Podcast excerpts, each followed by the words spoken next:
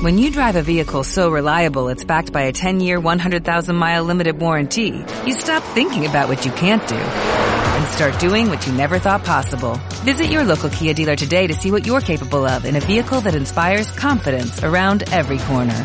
Kia, movement that inspires. Call 800-3334-KIA for details. Always drive safely. Limited inventory available. Warranties include 10-year 100,000 mile powertrain and 5-year 60,000 mile basic. Warranties are limited. See retailer for details. Bienvenidos, queridos oyentes, a una nueva edición de Entre Cómics. Doctor Snack, muy buenas. Muy buenas. Tanto Marvel como DC nos han dado cierto descanso esta semana, así que vamos a volver un poquito a el clásico orden alfabético, las clásicas novedades raras de Image. El clásico, pues yo juraría que aquí había una novedad que tendría que ir entre estas dos, pero no han dicho nada. Bueno, ya sabéis que hablamos de lo que hablamos, porque de todo mmm, no se puede hablar. Eso sí, cuando hay evento, empezamos por evento. Nos da igual que sea Marvel, que sea DC, que sea... vamos. Sí, bueno, nos daría igual siempre y cuando le hubiéramos hecho algo de caso a Convergence, que no... Que no... Convergence no era un evento propiamente bueno. No, nos, nos dedicamos a cubrir cómics, no la mudanza de una editorial. Sí, más bien, pero bueno, dejemos eso a un lado.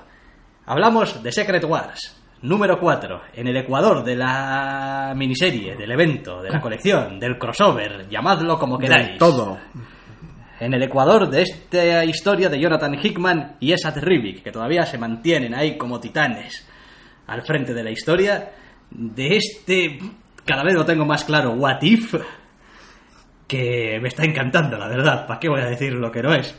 Me parece que me están haciendo un trabajo, vaya, intachable. Es verdad que esto no es quizá un tebeo, vamos, es un tebeo de Marvel, pero, pero en fin, es un tebeo sobre todo de un personaje con algunos pequeños secundarios quizá, pero vaya. Sí, pero bueno, al mismo tiempo todo el evento es una celebración de lo Marvel. Lo cual es raro para un reseteo de este tipo. Pero bueno, al mismo tiempo coges distintas épocas, características, personajes y te has montado un, un mundo loco con ellos. Es un poquito homenaje, despedida casi. Hay muchas cosas que me gustan de este número en concreto. Y es todas esas... Um, pequeñas actitudes y cosas habituales que les pasan a algunos personajes, da igual en qué década, da igual en sus colecciones, en colecciones de otros, lo que sea, esos pequeños detalles, esos eh, rasgos de carácter, esas maneras de funcionar. Sí, porque hasta cuando montas un evento súper loco que, que, funciona casi como un what if, los personajes son los personajes y si están bien llevados acaban casi cometiendo los mismos errores o volviendo a los mismos vicios, por decirlo de alguna manera. Y lo demás, bueno, estamos viendo que ya para ahora, digamos que la trama está empezando a, moverse. Es decir, tampoco la están dejando estar ahí como, bueno, ya llegaremos a ello. No, o sea, realmente aquí empieza a haber ya cosas que se están dirimiendo de manera directa lo cual no quiere decir que se resuelvan ni muchísimo menos. Estamos a mitad de evento y Dios sabe en qué acabará todo esto. No, pero ha habido algún que otro puñetazo, personajes hablando muy fuerte, consecuencias muy locas. no sé, no sé, ya veremos. A mí, ya digo que me está gustando mucho. Es que la verdad es que a estas alturas empieza a resultar muy difícil hablar del, del evento sin hablar propiamente un poco como, de... Como tal, entrar en territorio spoiler muy jodido. El asunto está en que yo creo que ahora mismo tampoco hay mucho ruido con el evento porque todavía está esa sensación, esa noción de no, es todo un mundo eh, rejuntado donde puedes hacer todas las trampas que quieras. Como si de alguna manera la gente, por los comentarios que he leído por ahí en general, como si estuviera resistiéndose a aceptar ciertos cambios. O sea, como como si lo que sucede no fuera a tener tampoco tantas consecuencias. Es el evento definitivo de, al final luego esto dura tres meses la tontería. Y quiero decir, dada la estructura y dado cómo funciona el evento, casi podrían tener razón, pero después de que justo ayer, antes de ayer, se hayan anunciado las colecciones nuevas post-evento, ha quedado bastante claro que bueno, pues sí, que la verdad es que no va a tener mucho. Lo que pasa en Battleworld no se queda en Battleworld. Va a tener bien de calado. No, no, se queda, pero sí que es verdad que no estamos hablando. Sí, pero sí que es verdad que no estamos hablando de. Eh, el tipo de evento aparentemente que te vaya a resetear un universo. Puede tener puede afectar a determinados personajes, que quizá aparezcan o desaparezcan o se añadan o se resten. Sí. Pero no tiene pinta de que el universo Marvel post evento No. vaya a ser una tierra muy distinta o un sitio muy loco, vaya, no te, no te van a hacer un New 52. Es decir, y ahora todos No. están más jóvenes o todos están más no sé qué y los poderes han cambiado y No, seguramente una vez que termine el evento ya veremos. Pero una vez que termine el evento, seguramente la Tierra vuelva a ser la Tierra. Su Nueva York y sus cosas normales. El problema va a ser todo lo demás. Sí, claro. Eh, pero vaya, es, es como siempre después de un evento, después de una cosa de esta. Es como, ¿dónde está, dónde está mi Pucci? ¿Dónde está mi personaje favorito? Que resulta que ahora mm, no está, o ha desaparecido, o ya no es como me molaba a mí, ahora es un poco diferente, o... Bueno, esas cosas yo creo que todos los lectores veteranos hemos aprendido a fluir con los tiempos. Es como, ¿cuánto tiempo? Eh, desde que, joder, es que el puto Doctor Extraño no tiene una colección propia. Y es como toda mi, mi, mi edad adulta de lector y el puto personaje fetiche mío no ha tenido una colección propia. No, Y desde que, desde que cumpliste la mayoría, ¿no? Desde el 97 que no tiene una colección propia, pues... Y tampoco me ha pasado nada, quiero decir, no es que haya habido, no, pues bueno, son, son los tiempos, a veces te toca, a veces no, Ha tenido sus buenas miniseries, pero... y ya está, y sin más. Y en cuanto al evento, me parece que lo están llevando con mano muy férrea, y esta vez sí que me parece que, que Hickman lo tiene todo bastante atado, lo Lo tiene todo sí. bastante pensado y... En general da esa sensación de bien. Mm, Se ve que tienes cierta mesura, que lo tienes todo atado y que no te vas a extender locamente, ni, ni va a durar más de lo que debería, ni se va a hacer pesado. De hecho, decir- me resulta un poco incluso capitán obvio para lo que suele ser Hickman, que normalmente suele ser un tío bastante opaco Bueno. a la hora de, de contar las cosas, aunque siendo- entiendas. Está siendo más claro con, con la manifestación de los temas que toca, porque los personajes, buena parte de este número 4, se han dedicado a tirarse las cosas a la cara prácticamente. Es como, no, bueno, aquí las cosas claras, tenemos tiempo para puñetazos, tenemos tiempo para decirnos las cosas y tenemos tiempo para que la trama avance. No es. No está funcionando todo ahí súper misteriosamente, ni hay grandes incógnitas que resolver, no. Lo que hay que hacer es arreglar el desaguisado de una u otra manera. Que conste que es un cambio también que yo agradezco. Es decir, una vez que, que más o menos ya sabes esto de qué va, tampoco vamos a andarnos ahí con pies de plomo y con tal. No, no, o sea, la situación del, del evento ha quedado manifiesta y clara. Y yo creo que este número y lo que sucede en este número es una manera también clara de decir, no, oye, mira, no estamos jodiendo contigo, no te estamos contando una cosa, pero luego en realidad no estamos mostrando en absoluto. el- no, no, o sea, mira, esto es lo que hay y cuando hace falta y es necesario y la historia lo requiere, los personajes van a actuar de acuerdo a como te hemos dado a entender y te hemos dicho que son y, y funcionan. Sí, no hay mucha trampa, no hay incógnita. Tampoco hay sitio ni tiempo para ello, que decir, no, no, ya ha habido años de los Vengadores de Hickman para, para toda esa mierda. Es como no. Todas esas maniobras y todo eso es hacer tus cosas raras y andar pensando a largo plazo se acabó. A todo eso hay que darle cierre ahora.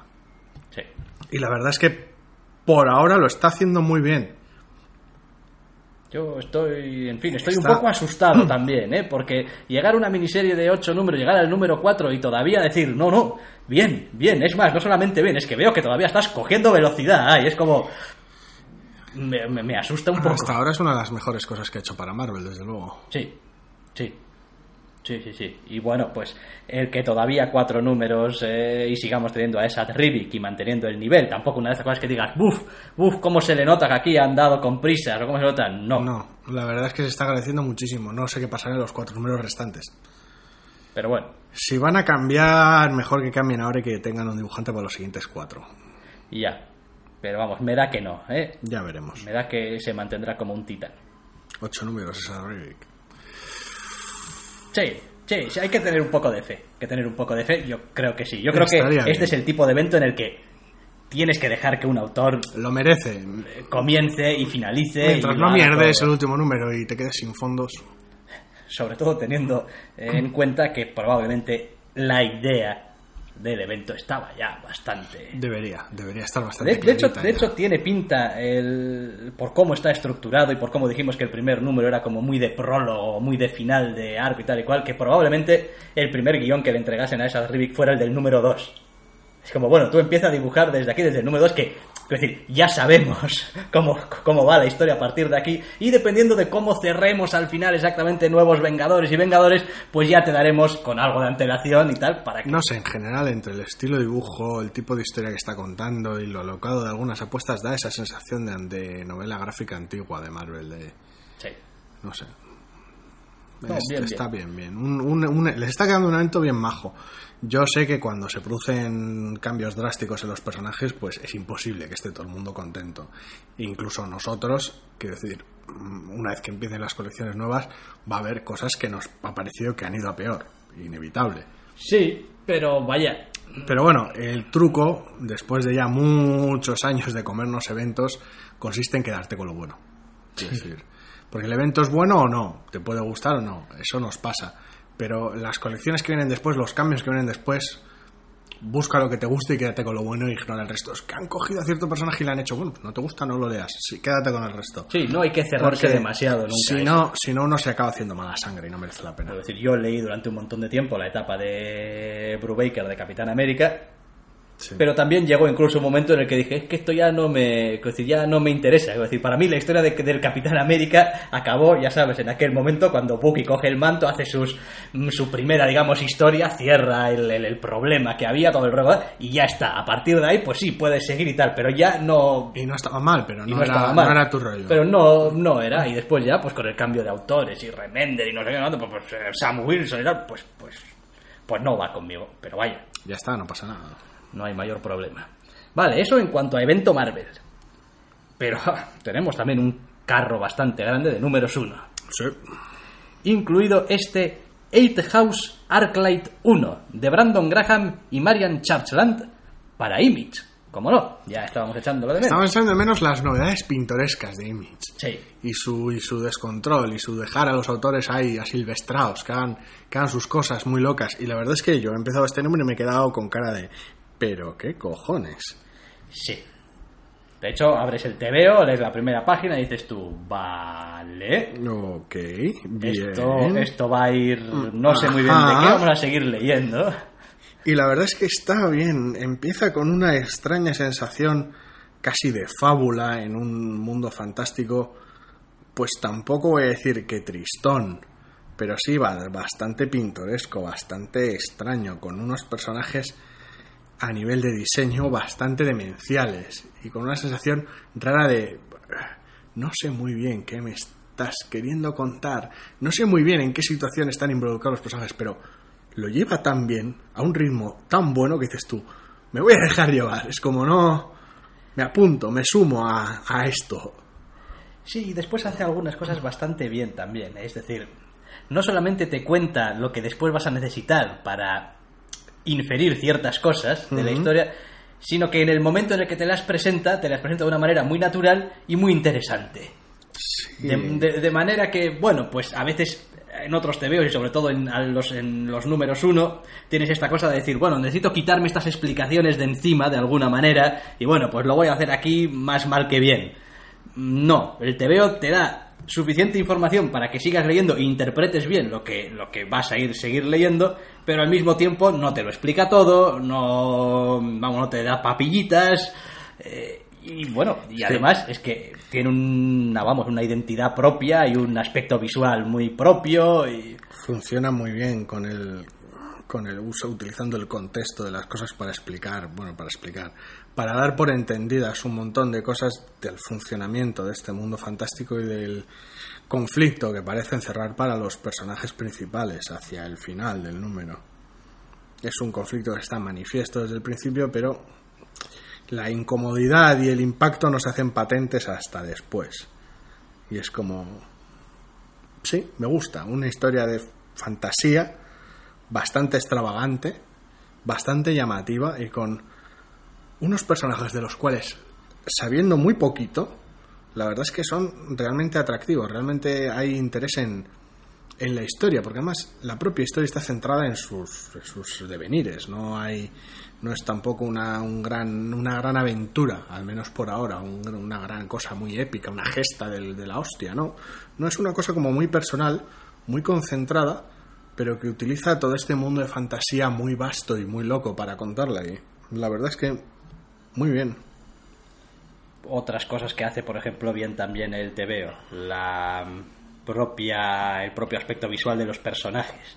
Es decir, enseguida reconoces a los personajes en un vistazo, son fácilmente distinguibles unos de otros, no vas a tener yo, en fin, a veces viendo lo bien que se hace, hay muchos TVOs ¿eh? que hacen esto bien, vaya, eh, ni muchísimo menos decir que no, pero cuando lo ves, a veces en otros TVOs donde parece que todos los personajes son iguales y te cuesta distinguirlo, y dices tú, pero ¿por qué? Si no es tan difícil. Cierta falta de personalidad a veces en los diseños. Sí, pero bueno, quiero decir, incluso en, en los casos más básicos dices tú, bueno, mira, haz a este negro, haz a este rubio y haz a este pelirrojo. Es decir, aunque tengan la misma cara, coño, al menos los distinguiré así.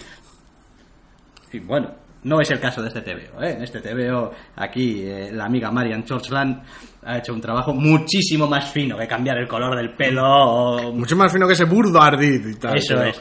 Ese, ese recurso a veces casi animes, como voy a distinguir las personas por el color del pelo al menos los distingues. Es decir, tu objetivo es que los distingan, ¿no? Es decir, no has sido capaz de hacerlos distinguibles por sí mismos, bueno, al menos invéntate algo. Pero bueno, no, está, está bien. Y encierra, encierra mucha, tiene que encerrar mucha historia. Muy bien, muy bien. Se me hace raro casi el, propio formato. Uno ve el estilo de, de dibujo tan rico y tan pictórico que tiene y la historia tan misteriosa, en ocasiones incluso onírica que cuenta y da, da la sensación de, de es raro. Se me hace raro que sea un cómic de Image sino una novela gráfica europea. Sí, uno es sus 64 páginas o su álbum. Su, álbum fino, tal. No, es, raro, es raro, es una, una sensación rara, pero es parte de lo bonito desde hace ya algún tiempo y hoy en día, que bueno, el medio es el cómic, pero la forma de editarlo puede ser prácticamente la que el autor quiera, independientemente del contenido o el estilo. Sí, hombre, yo a estos te veo siempre les doy un voto de confianza, incluso a los que no me gusten. Este que no es el caso, sí. Solamente for the weirdness. O sea, solo, solo por decir, mira... El atrevimiento siempre lo puntuamos. Voy a hacer aquí algo que sea distinto, que no sea identificable o metido o metible en un nicho automáticamente según lo ves.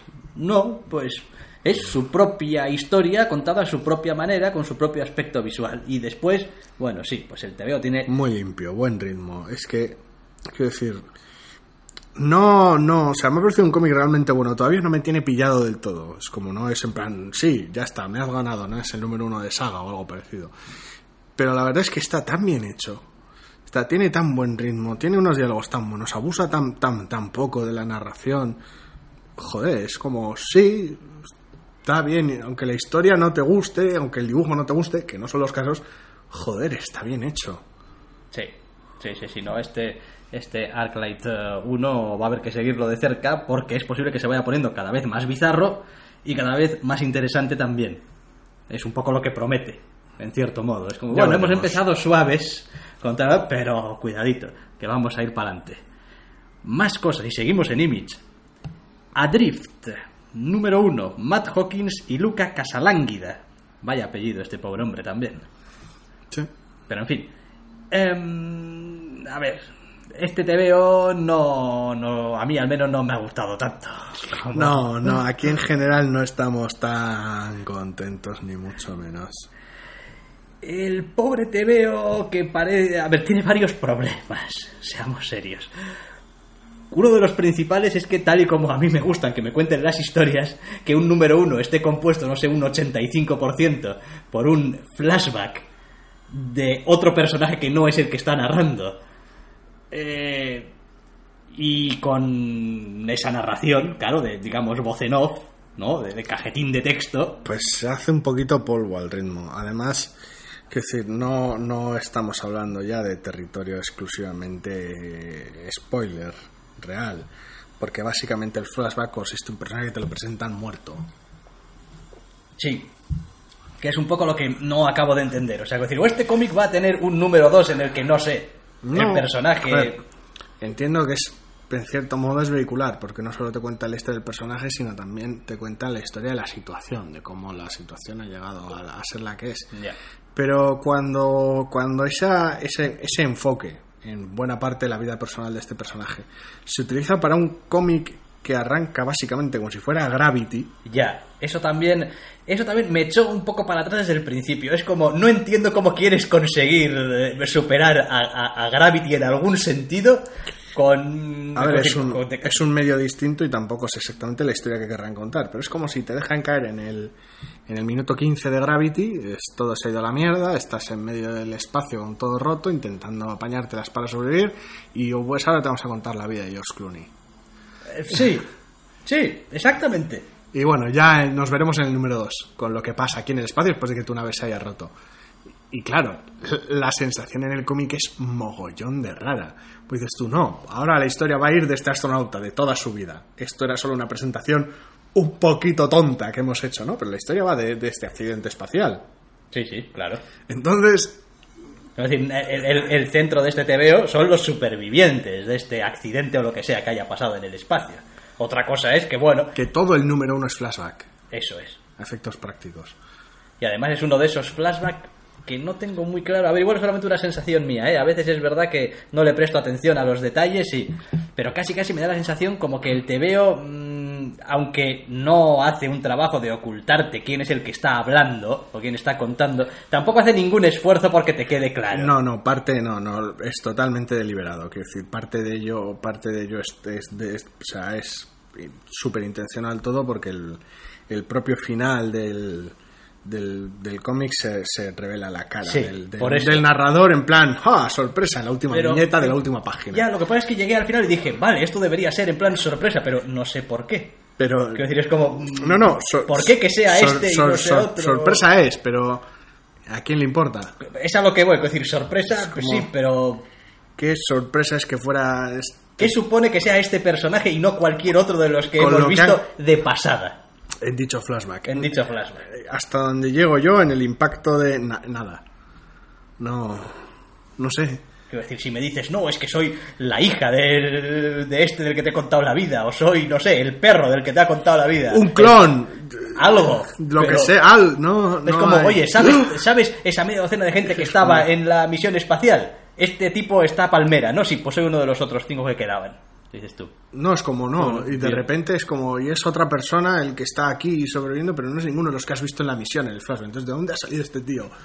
Algo. Sí, es una sensación muy rara, muy rara. O, o- o estoy muy denso cuando me lo he leído, o, o no tiene fuste, ninguno, no tiene razón ninguna de ser ciertas cosas, porque, a ver, un cliffhanger barato no, no me gusta, es malo.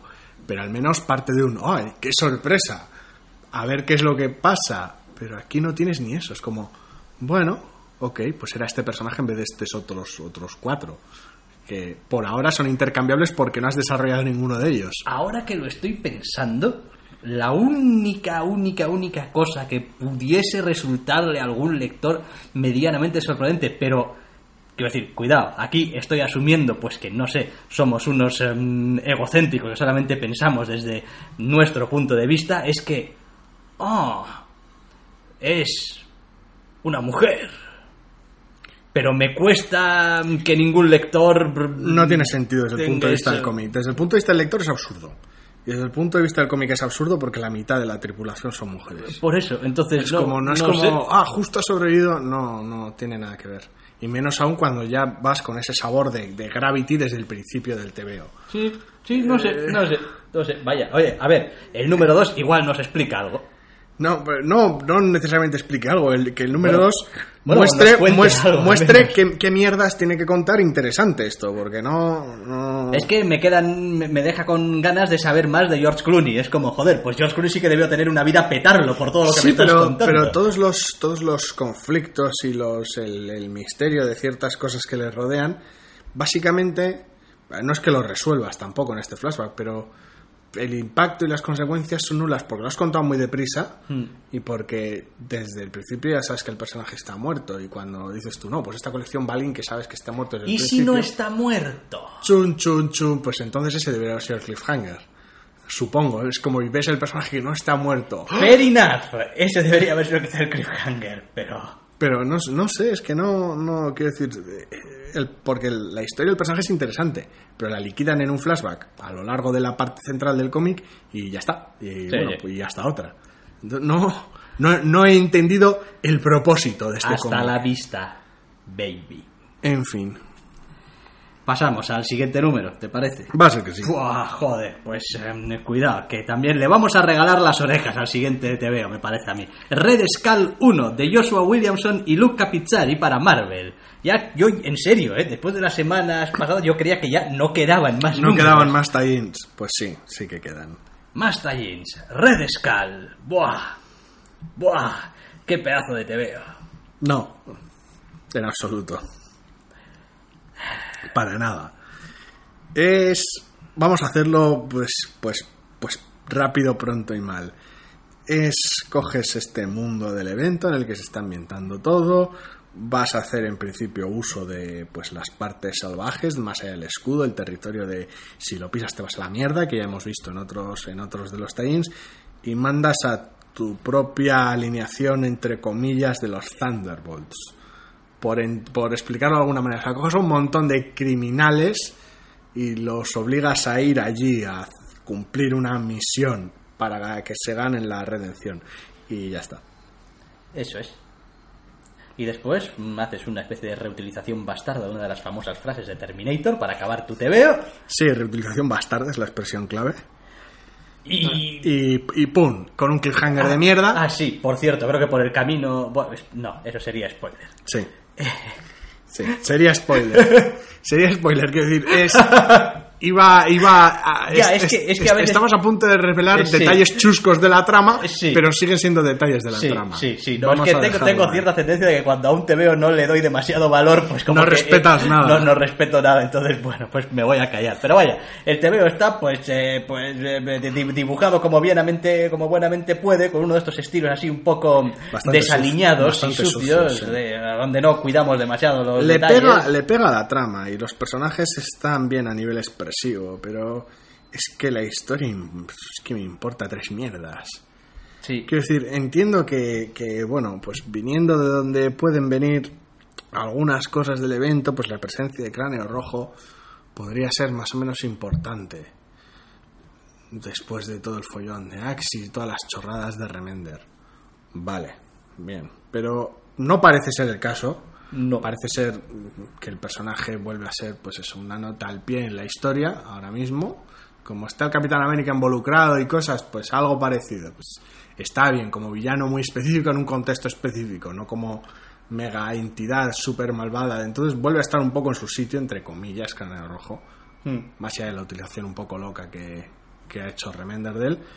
Y le manda pues un puñado de personajes, de versiones, a veces de personajes que ya pues te podrían importar menos, con ninguna relación entre sí, que no dan juego entre ellos. Pero la mayoría de ellos, por no decir todos, no se conocen entre sí, los ha cogido deliberadamente dispares, con lo cual no hay relación ni diálogos reales entre los personajes, ni, Hombre, sí, ni sí. química alguna. A ver, si vas a hacer lo que vas a hacer, pues como que tampoco te da igual. Es como montas una especie de Thunderbolts, haces que no den juego entre sí, los tiras a, a la zona de morir, a buscar al cráneo rojo.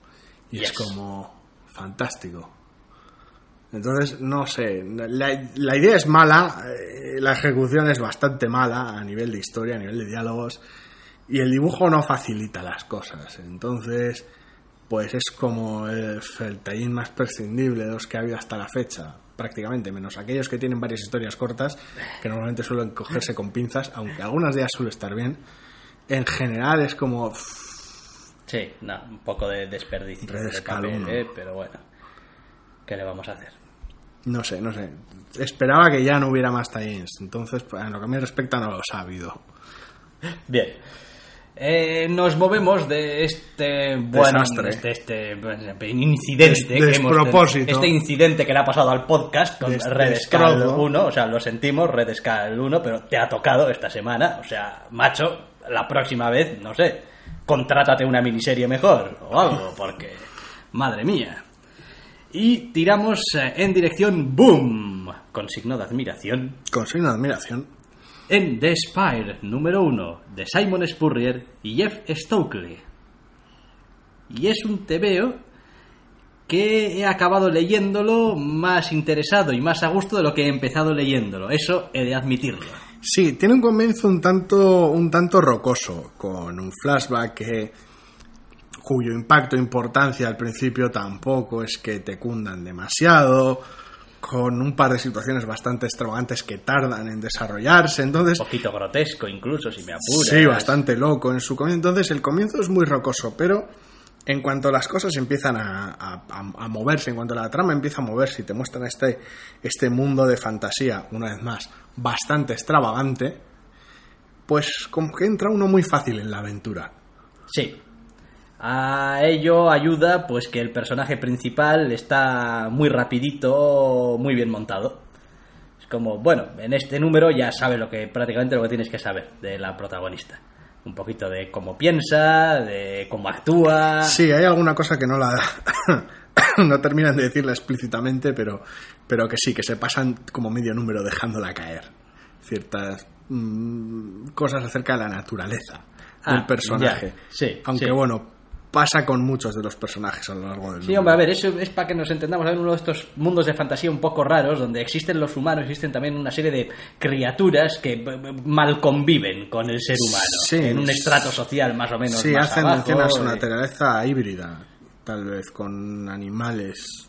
Se hace, pero vamos, las alusiones son bastante vagas a lo Sí. largo del cómic, entonces, y son mayormente derogativas, más bien como, Sí. uh, esa gente. Sí, y el oyente avezado, cuando le explique exactamente por qué he ido leyéndolo más a gusto de lo que he empezado a leer, lo va a entender enseguida.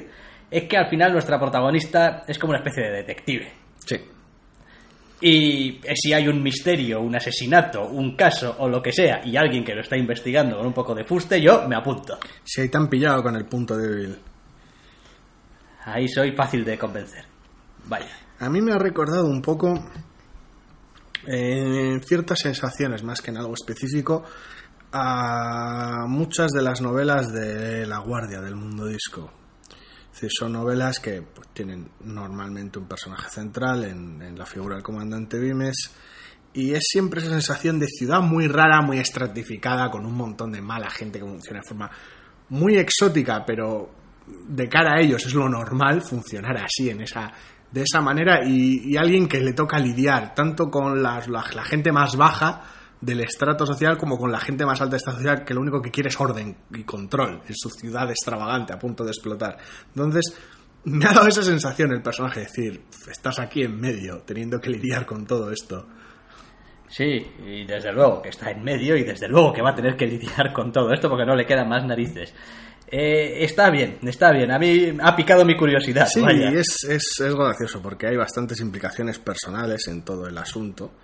Porque, claro, el crimen nunca puede ser solo un crimen, no puede ser simplemente claro que no. un robo barra asesinato, siempre tiene que haber más mierda de por medio. Y la verdad es que es interesante por la situación, por el mundo que pinta y por la propia protagonista. Entonces, quiero decir, en general todos los palos que toca los toca bien. Sí. Eh, le reconozco también que, mm, en fin, el, el aspecto visual tampoco es, mm, en fin, lo más, lo más limpio, lo más sencillote, lo más, en fin, fácil de entrar de la galaxia, ¿eh? sobre todo al principio y tal, cuando todavía no tienes una idea muy clara de lo que te están contando. Cuesta, cuesta de alguna manera, cuesta acostumbrarse, cuesta, cuesta entrar, sobre todo cuando has leído varios cómics seguidos. Llegas aquí y dices tú, cuesta entrar. Da un poquito la misma sensación que daba el número uno de, de Empty.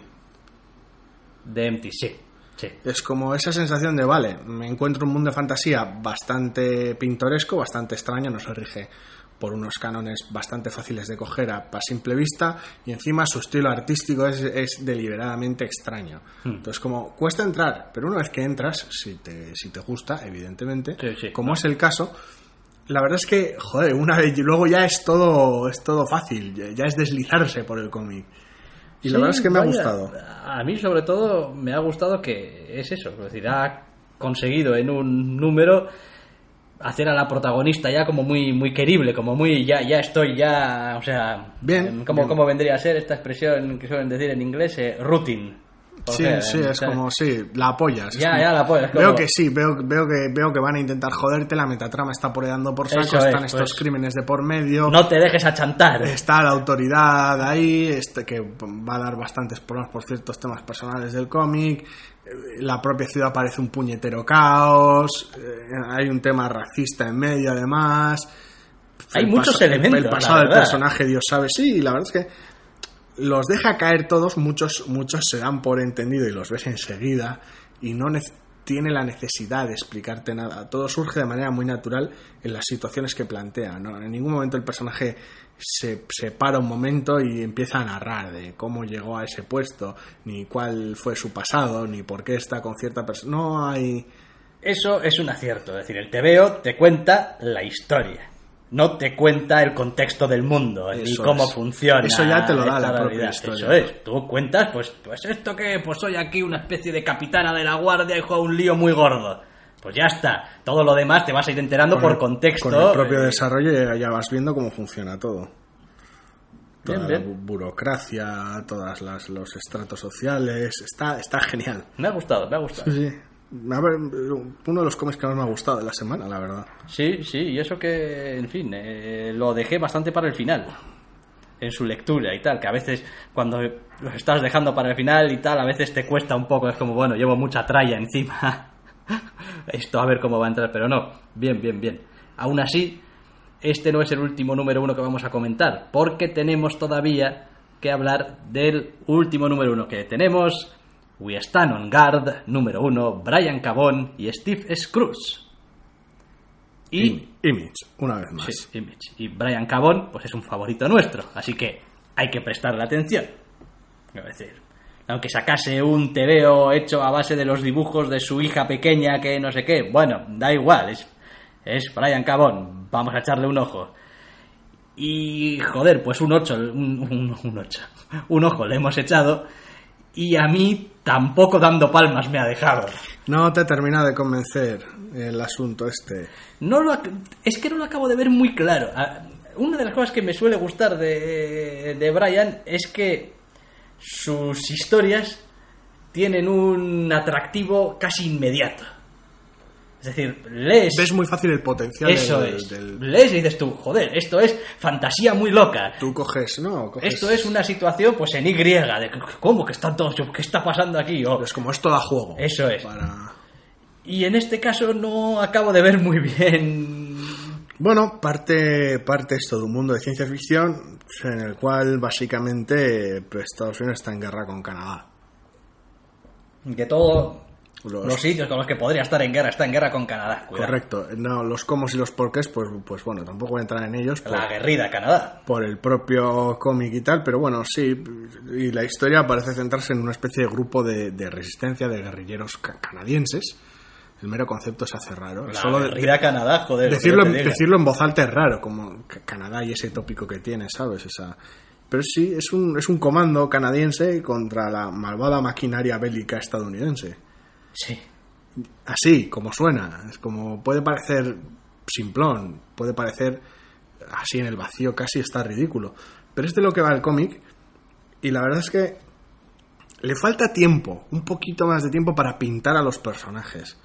Pero tiene potencial para que los personajes sean interesantes. Lo que no sé si la situación tiene suficiente potencial. Porque bueno, o la maquinaria de guerra te aplasta, o tienes un cómic de, bueno, pues vamos haciendo guerra de guerrillas. No sé. El propio número uno este no tiene tiempo para mostrar por completo el mundo en el que se desarrolla. Con lo cual puede que haya más potencial del que se ve a simple vista. Sí, hay otra cosa también que no me gusta demasiado, aunque es, vamos, estoy casi seguro de que es deliberado, porque, en fin, el autor pues tiene mucha mili, pero el TVO nos eh, empieza con una situación, para que nos entendamos, en el pasado, vamos, un flashback Sí. mm, de manual prácticamente, con un par de personajes, de los cuales solamente vemos a uno después. Sí, sí, ahí hay es parte del juego. Con lo cual, pues ya te están dejando, pues eso, pues en un número uno en el que ya ves que te faltan piezas en el puzzle. Entonces tampoco es fácil valorar exactamente cuál es la propuesta cuando te están faltando piezas que ya te han presentado. Porque no es como si dijeras, no, bueno, no sé nada, empiezo directamente el TVO, una chica aquí, no sé qué, unos guerrilleros, tal y cual. Digo, bueno, a ver a dónde va. Pero no, es que ya me has dicho que hay otro personaje por ahí, danzando. Sí, se hace, se hace raro que, que siendo de quien es el número uno no tenga de alguna manera más chicha, que no sea tan fácil ver el potencial, porque no es un mal número, ni mucho menos. Es más, yo desde aquí hago una profecía Pero- en la cual me equivocaré grandemente, pero me juego a que si el otro personaje no ha salido en este número uno es porque van a estar en bandos contrarios. Mm, Bueno, es un tópico bastante, bastante recurrente, bastante fácil de usar. Ya veremos, ya veremos. Es algo que da juego, pero solo hasta cierto punto. Quiero decir, hay que hacer bastante birli birloque y bastantes explicaciones para ver por qué demonios acabaría en el otro bando el personaje. Bueno, Pero bueno, pasan dado el, dado el arranque. No Dado sé, el ya arranque. le digo, no, a ver, no, al TVO no, no le pasa nada, esto yo creo que lo he dicho, joder. Varias si algún día ya. tuviese tiempo suficiente para a escucharme todas las- y el TVO no a le pasa nada. No le pasa nada malo. Es como al TVO no le pasa nada malo, tío. Vale, sí, o sea, cambia de coletilla ya. Eh, vamos, que está bien Pero vamos, ejecutado. no, es, eh, no, tiene, no tiene el impacto que, que podríamos esperar de un cómic de, de Brian, la verdad. Como le falta ese, esa capacidad de ya con el primer número hacerte ver toda la historia que puede contarte. Aquí no se ve la historia que puede contarnos. Lo que cuenta está bien, también como en, en general en sus otros números uno. Pero no, no, de alguna manera no transmite esa promesa de, joder, aquí tengo algo muy molón que contarte. No, Sí, ni tampoco esa urgencia de "Pff, necesito leer el número dos. no está, es algo que no está ahí. Tal vez porque arranque más lento, tal vez porque realmente no lo haya. No lo sabemos, pero en general, eh, de alguna manera nos ha dejado tristemente fríos. Es Sí. como también las expectativas son, eran las que eran. Pero vamos, se ha hecho muy raro en general, la sensación bastante pintoresca. También quiero romper una lanza en favor del guionista y decir, oiga, no puedes pasarte toda la vida acertando, dando en el centro y haciendo No, unos igual, tebeos no, no. que te cagas. Sí, tampoco significa que no haya acertado, sino siempre funcionando con los mismos ritmos tampoco se puede. Igual este requiere un desarrollo más pausado. No tengo ni idea. Ya veremos, ya Pero veremos. Pero bueno. bueno, aún así, aunque, aunque tuviese un ritmo más pausado, aunque la historia se desarrollase de otra manera, es verdad que a mí de entrada el, el TVO no me parece que sea tan notable o tan sobresaliente como algunas de las otras obras del guionista. Es como, está bien, se puede leer, tiene su potencial, ya veremos, puede que tenga el ritmo que le dé la gana, pero yo no creo que este TVO vaya a formar parte de esos grandes TVOs de Brian Cabón. O sea, tendría que Fácil no lo tiene. tendría que cambiar mucho o, o- o empezar a mostrar muchas cosas muy rápido para realmente poder decir, no, oiga, es que el número uno parecía que no, pero cuidadito con sí, esto. Sí, no, a ver, tiene, tiene bastantes detalles majos, pero es eso. Está la sensación esa de decir, bien, me ha gustado, pero. es- esto, era, esto, era, esto era todo. Es como. Sin más, decir, me has gustado como otros tebeos de esta como semana. otros de los que, me han gustado. gustado. Es como, pero eres Brian Cabón ¿eh? y tú tienes que hacerlo mejor que esto. Es, es, a ver, es terriblemente injusto. Injusto, claro. Es terriblemente injusto. Y este número uno es un número uno realmente bueno. Pero de alguna manera el mundo que pinta no es tan atractivo como lo suele serlo normalmente, ni los personajes a, a los cuales apenas tiene, tiene tiempo de presentar son tan interesantes. Pero bueno, ya veremos qué tal se le da en el número 2. Ya veremos, ya veremos. Vamos a comentar también, aunque sea muy, muy por encima y así un poco a bulto, Sí, quizá, de, pasada. de pasada, algunos números dos que han salido esta semana. Más que nada porque, coño, Dar fe de que bien, siguen y- funcionando bien. Porque, bueno, tenemos un número 2 de A-Force, Sí, Marguerite Bennett, G. Willow Wilson, Jorge Molina dibuja. de la cual ya han anunciado que, bueno, va a haber serie dentro Sí, de lo posible. Va a sobrevivir la cabecera. Una vez que termine el evento y a jugar por la portada, mm, en general el, el feeling es similar. Así que, bueno, todo bien. Sí, la historia, la historia está bien, es, es casi casi una historia de superheroica, de estas eh, muy clásicas, muy, Muy, oh, muy bien llevada, sí. una pelea, un personaje y tal extraño que Un no sabes misterio, qué, friend tal. or foe y tal, y Sí. pues Tenemos también un número 2 de Airboy. No sé Vale. si dos de habrá, se habrá ganado tu afecto ha, después ha- del se ha 1. ganado mi afecto, Sí. claro que sí, quiero decir, es que ahora ya sé lo que estoy leyendo. Con el 1 había ciertas reticencias. Con el 1 no sabía lo que estaba leyendo. Bueno, no sabía, o en fin, me resistía a estar leyendo aquello. Es decir, no, no lo veía muy. No, lo que ponía en la portada y lo que leía dentro, no. Bah. Este número 2, bueno, pues me ha convencido, me ha gustado. Es decir, ya he, he entendido cuál es el tono en el que tengo que leer e interpretar este TVO. Y está muy bien, la verdad. Bien, Y- a mí me ha gustado y- mucho. Y, y de, hecho, con este, ya un poco con el cliffhanger que tenía el número 1, pero sobre todo leyendo este número 2, se entiende mucho mejor también algunas elecciones estilísticas Claro. y, de, y visuales y tal que tenía el TVO voluntariamente. Es como, bueno. Son especialmente deprimente adrede. Ya te dije que, que, vamos, que esto es esto así, que había que tener fe. Y tu fe, boom. Está bien, está bien, ¿eh? Tampoco, es decir, está bien. No me ha parecido que Y está. me parece que está también como el primero. Hemos tenido un número. Está muy bien escrito sobre todo, y los diálogos están muy Sobre- bien. sobre es, todo. está- es una delicia, la verdad, ¿eh? los putos diálogos. Son un montón, son, son dos colgados intentando decidir si sus alucinaciones son alucinaciones o no. Hemos tenido un número 2 de Broken Wall, que bueno, eh, mm, comienza de alguna manera con la historia propiamente dicha después del número 1. Y parece interesante, eh, ya veremos cuánto esquiva el tópico en los lugares comunes del género de, bueno, post-apocalipsis, por decirlo de alguna manera. Un número 2 de Omega Men, que bueno, pues me ha parecido todavía peor que el primero, no, pero en general no, no es una colección que me interese. Un número 2 de Midnighter. Eh, sí, que bueno, lo que a mí respecta más de lo mismo. En lo que a mí respecta es mejor que el número 1, lo cual tampoco lo hace bueno. no pero- lo hace lo suficientemente bueno como para leer un número 3. Pero, pero es mejor que el número 1. O sea, decir, a que le guste el personaje y el número 1 le gustase, bueno, igual le pasa, a esa igual le pasa al contrario, que lee el número 2 y dice, uy, no me gusta. Pero bueno, Ya veremos. Y Eso va pa' ha terminado Princesa Leia. Sí, ha terminado Princesa Leia después de cinco números, así que parece evidente que era una miniserie. De hecho, ya anuncian para la semana que viene el inicio de la miniserie de Lando Calrissian. Lando. Una de las cosas que más pena me ha dado ha sido que se nota que contaban con poco tiempo para llevarla a cabo y que, sobre todo en números previos, los Dodson han tenido que andar con cierta prisa para el dibujo. La historia, pues, tal vez no es nada del otro mundo, sobre todo para una miniserie de cinco números que, bueno, pues tiene cierta urgencia, pero las interacciones de los personajes y en general estaban bien. Se, se cuenta, de alguna manera se cuenta una historia concreta de un pequeño trozo del universo Star Wars que dice mucho sobre el personaje titular y dice mucho sobre la perspectiva de ciertas cosas, de ciertos enfoques del propio universo Star Wars, de cómo, de cómo entiende, normalmente entienden los creadores, el propio universo Star Wars.